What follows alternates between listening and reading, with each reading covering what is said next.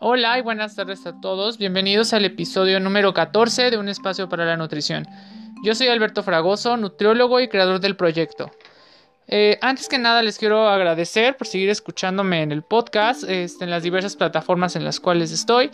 Les voy a recordar ahorita las plataformas por si no las conocen, por si es el primer episodio que escuchan, entonces se las voy a recordar. Estamos en Spotify, en Pocket Cast, en Google Podcast, Anchor, en Radio Public y Breaker. Justamente todas esas este, plataformas se van actualizando con base a los episodios que voy subiendo. Entonces pueden encontrar ahí los, los, que llevamos hasta ahorita y justamente también este lo van a poder encontrar en unos minutos, ¿vale? También quiero recordarles que pueden seguirme en Facebook, pueden seguirme en Instagram. Recuerden que en Facebook me pueden encontrar como Espacio para la Nutrición y en Instagram Espacio-Bajo para la Nutrición. Ahí voy a estar subiendo posts, voy a estar subiendo información relacionada con los episodios y también atendiendo sus dudas, sus comentarios, las sugerencias que tienen o para el proyecto. Entonces ahí voy a estar al pendiente de sus comentarios y obviamente es nuestro contacto, ¿vale? Bueno. Hoy, va, hoy es jueves 21 de mayo del 2020 y si recuerdan hoy, tenemos el jueves de enfermedad, hoy vamos a hablar justamente de la hipertensión. De hecho, en el calendario se había quedado que iba a ser dislipidemias, pero por, hubo un pequeño cambio. Entonces vamos a empezar con hipertensión, ya que va muy de la mano también con lo que son las dislipidemias, ¿vale? Eso ya lo vamos a ver el siguiente jueves. Entonces voy a comenzar con definirles lo que es la hipertensión, Recuerden que esta es una enfermedad que también en nuestro, actualmente, ¿no? Muchas, muchas personas la padecen.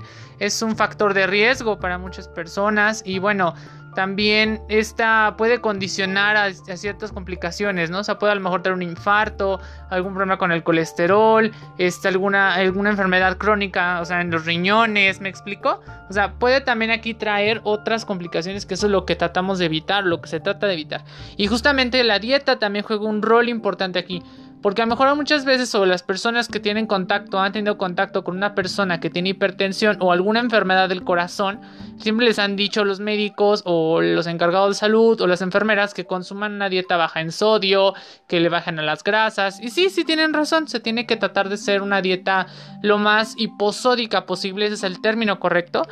Pero aquí obviamente también se tiene que adoptar ciertas conductas, o sea, en el sentido de que, por ejemplo, sí una dieta hiposódica, pero con ciertas modificaciones en otros nutrientes, justamente eso es lo que voy a explicar también hoy. Bueno, comenzamos con la definición. Es un trastorno en el que los vasos sanguíneos tienen una tensión persistentemente alta y esto obviamente los va a dañar. La tensión justamente es una fuerza que ejerce la sangre cuando las paredes, contra las paredes de los vasos, que son las arterias principalmente, al desembocadas por el corazón. Recuerden que hay una tensión arterial promedio, o sea, normalmente decían que era 120-80 y algunos comentan también que es 110-70, la nueva tensión entre parámetros normales. De hecho, también les voy a compartir los rangos. Recuerden que cuando el corazón está este, contraído, se llama, se llama sístole. ¿Ok? O sea, está contraído el corazón, quiere decir que está bombeando. Y ya cuando está en diástole, que ya está relajando el músculo, el corazón, ya está obviamente una fase, como les comento, de diástole. Entonces es sístole, diástole, sístole, diástole. ¿Cómo lo podemos entender? Eh, yo me acuerdo que en la carrera me enseñaron de que la mano, o sea, por ejemplo, cierran el puño, es sístole. Abren el puño, diástole. Cierran, sístole, diástole. Así es como yo aprendí eso, fue como yo no me logré confundir, porque luego me decían, bueno, es que tiene ciento tantos y esto, y tú decías, ay, ¿cómo? Entonces, con esto ya comprendo, o les espero que les ayude a comprender más cómo funciona este, el bombeo del corazón, ¿no? Bueno, el bombeo de la sangre al cuerpo, que justamente eso es lo que pasa, que está aumentando la tensión y hay un, este, una acción mayor por esta fuerza. Bueno, ahora sí vamos a empezar con el tratamiento nutricional. El tratamiento nutricional, como tanto lo vemos en las personas que tienen diabetes, tiene que tener objetivos. Y justamente los objetivos son en, que se tiene que controlar la tensión arterial dentro de los parámetros más normales posibles. También se tiene que este, disminuir la morbilidad y la mortalidad de alguna cardiopatía, es decir, de evitar las complicaciones, o sea, que no nos traiga otro problema esa hipertensión también tratar de interiorizar nuevas conductas alimenticias para disminuir justamente la presión arterial. Y aparte, si nuestro paciente cursa con algún grado de obesidad o con algún grado de, bueno, sobrepeso u obesidad, pues también tratar de promover la pérdida de peso, ¿no? Eso también sería un objetivo que se puede plantear aquí. Eh, bueno, en cuestión de qué modalidad vamos a escoger o qué tipo de dieta vamos a elegir, hay dos modelos. Principalmente hay uno que es la dieta mediterránea y uno que se llama la dieta DASH. Estas dos que tienen en común, principalmente son bajas en sodio, eh, también son bajas en grasas, principalmente saturadas, justamente.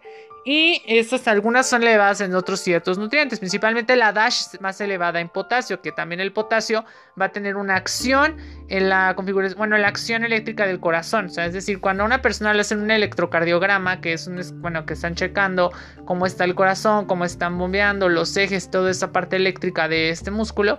Este, obviamente ahí se puede ver justamente. Y ahí entra el, potasio, entra el sodio y entran otros iones que van a actuar al momento de que se forme ese diagramita, ¿ok? Bueno, como les decía, la dieta DASH es lo que comparte junto con la mediterránea y la mediterránea lo que tiene en común es que principalmente esta es un modelo que utilizan, bueno, hay gente o la consumen mucho en esa zona del Mediterráneo, valga la redundancia, o sea, estoy hablando de Europa justamente, en la cual principalmente es la ingesta mayor de vino, una de sus características. Otra es de que utilizan el aceite de oliva como base, como aceite base, o sea, no utilizan el aceite de maíz, ni el aceite de, girasol, ni el de soya, ni el de cártamo, ni manteca, o sea, todo es a base de el, este, del aceite de oliva. También Aumentan el consumo de verduras, principalmente frutas frescas, también cereales integrales, leguminosas, frutos secos. En cuestión de las proteínas tratan de que sean principalmente magras, o sea, carnes blancas como pollo, pescado. Y, obviamente ellos es un consumo mínimo de las carnes rojas, es decir, pollo, es decir, res, perdón, es decir, res, este, puerco, o sea, todo ese tipo de carnes rojas, tratar de disminuirlas y evitar también lácteos muy grasosos, ¿saben? Es un poco irónico porque, bueno, los, todos conocemos que, por ejemplo, en Francia, la mayoría de la gente consume quesos y son muy apestosos, son muy amarillos. Aquí un dato, aquí les quiero compartir un dato muy interesante, yo creo que cuando estemos, por ejemplo, comprando un queso, que estamos viendo, este sí, o sea, este tipo de lácteos, entre más amarillo es un queso, es, mayor la cantidad de grasa que tiene. O sea, es más grasoso al ver un queso blanco. Por ejemplo, aquí se prefiere que se consuman principalmente los quesos blancos, como el panela, como el Oaxaca, como el ranchero, como el, este, ¿cómo se llama? Este, el requesón. ¿Me explico? Y obviamente tratar de evitar todos los otros quesos que son muy amarillos, por ejemplo, como el manchego, como el camembert, como todos esos, todos esos que se están dejando fermentar y tienen otro proceso, tratar de evitarlos o moderar el consumo, ¿no? Eso es una de las cuestiones que tiene que ser aquí principalmente en estas dietas, porque tiene que ser también bajas en grasas y baja sal, ¿ok? Recuerden que también los quesos pueden llegar a ser muy salados, entonces hay que tratar de moderar aquí también el consumo de este tipo de alimentos. Bueno, este, también otra cuestión aquí en la cuestión de la parte de la hipertensión. Recuerden que tiene que ser una dieta hiposódica, o sea, una dieta baja. Hay que tratar de evitar en utilizar mucha sal al momento de cocinar. O sea, si podemos usarla, sí, pero con moderación, que no sea tanto. Y si una persona, mejor ya le pusieron sal al guiso, ya le pusieron otra vez sal, y todavía tienen ahí el salero, traten de renovarlo mejor para que no vaya a hacer un exceso de sal porque obviamente también aquí la sal va a tener un efecto en la presión, no hay evidencia científica en la cual comentan que, bueno, una ingesta mayor de sal o de sodio, principalmente se conoce su nombre químico, este, va a tener una acción en la, en la presión y obviamente esto va a hacer que se aumente o bueno, o actúe de otra manera, ¿no? Pero justamente eso es lo que se tiene que hacer principalmente. Entonces, realmente ese es el tipo de de tratamiento nutricional que se tiene que seguir en estos pacientes. Obviamente, justo con los, como yo les decía, una evaluación completa, es decir, el ABCD. Ya les expliqué qué es el, ABCD, pero se los vuelvo a, a, comentar. Recuerden que el A es la antropometría, recuerden que el B es la bioquímica, es decir, todos los estudios de laboratorio. El clínico es cómo vemos al paciente, el hábitus exterior y el D es el dietético. Yo ayer les comentaba sobre la E, que justamente es la parte emocional, que yo creo que debería ser incluida justamente por otras, otras cuestiones que les comenté en el episodio de ayer.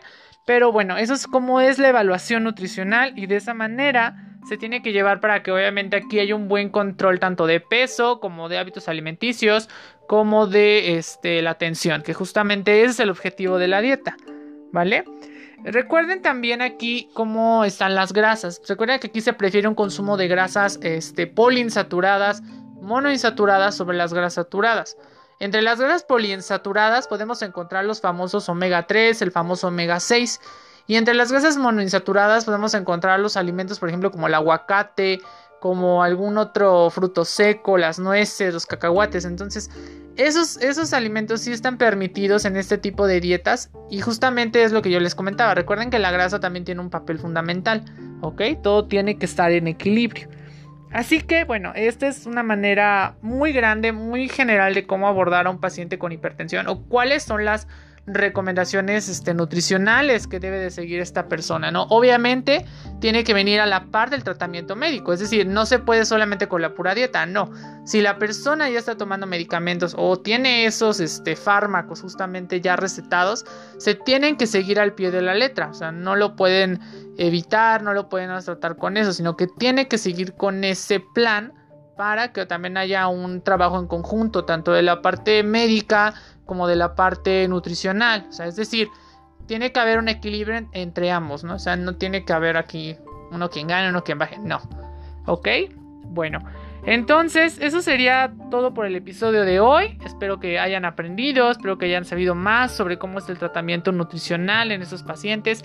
Les quiero comentar también, luego ya para cerrar el episodio, entre la semana les voy a estar subiendo también unos posts relacionados con las grasas para que no se queden con dudas. Justamente antes de comenzar el episodio también les informé o les hice un pre de lo que es la hipertensión y la dieta mediterránea para que lo chequen tanto en Instagram como en Facebook, así que lo pueden revisar. Y este en estos días también voy a publicar eh, lo que se va a tratar el domingo. Recuerden que el domingo ya quedó como una relación entre la psicología y la nutrición. Así que el primer tema es lo que estoy buscando, pero eso va a ser para el domingo. Ya les estaré avisando como por el sábado, bueno, mañana o el sábado les estaré avisando, ¿vale? Bueno, también les pido una disculpa por ayer. Ayer la verdad no les, este, ¿cómo se llama?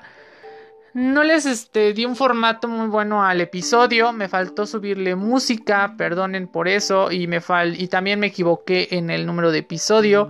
Les pido una disculpa porque, bueno, se los hago hacer así porque ustedes son mi audiencia, ustedes me están escuchando, ¿no? Y se toman el tiempo de, para poder oír lo que tengo que decir. Entonces, se me hace a mí una falta de respeto ante ustedes fallarles en eso y no entregarlos como les estoy entregando. O sea, yo tengo algo que es calidad y no me agrada entregarlo de esa manera, nada de eso. Entonces, obviamente les pido una disculpa por el episodio de ayer. No prometo que no va a volver a pasar. Yo creo que a todos se nos va una que otra. Pero este es lo que yo les comento para que no se queden así como que, ¿por qué no lo hizo así? ¿No? Entonces, obviamente, por eso les estoy explicando. Y ya de ahora en adelante prometo ya no seguir tanto y que no haya tantos errores, ¿vale? Bueno, ahora sí ya termino con esto. Les, mando un abrazo a todos. Que pasen ya un excelente pre fin de semana. Y que estén muy bien.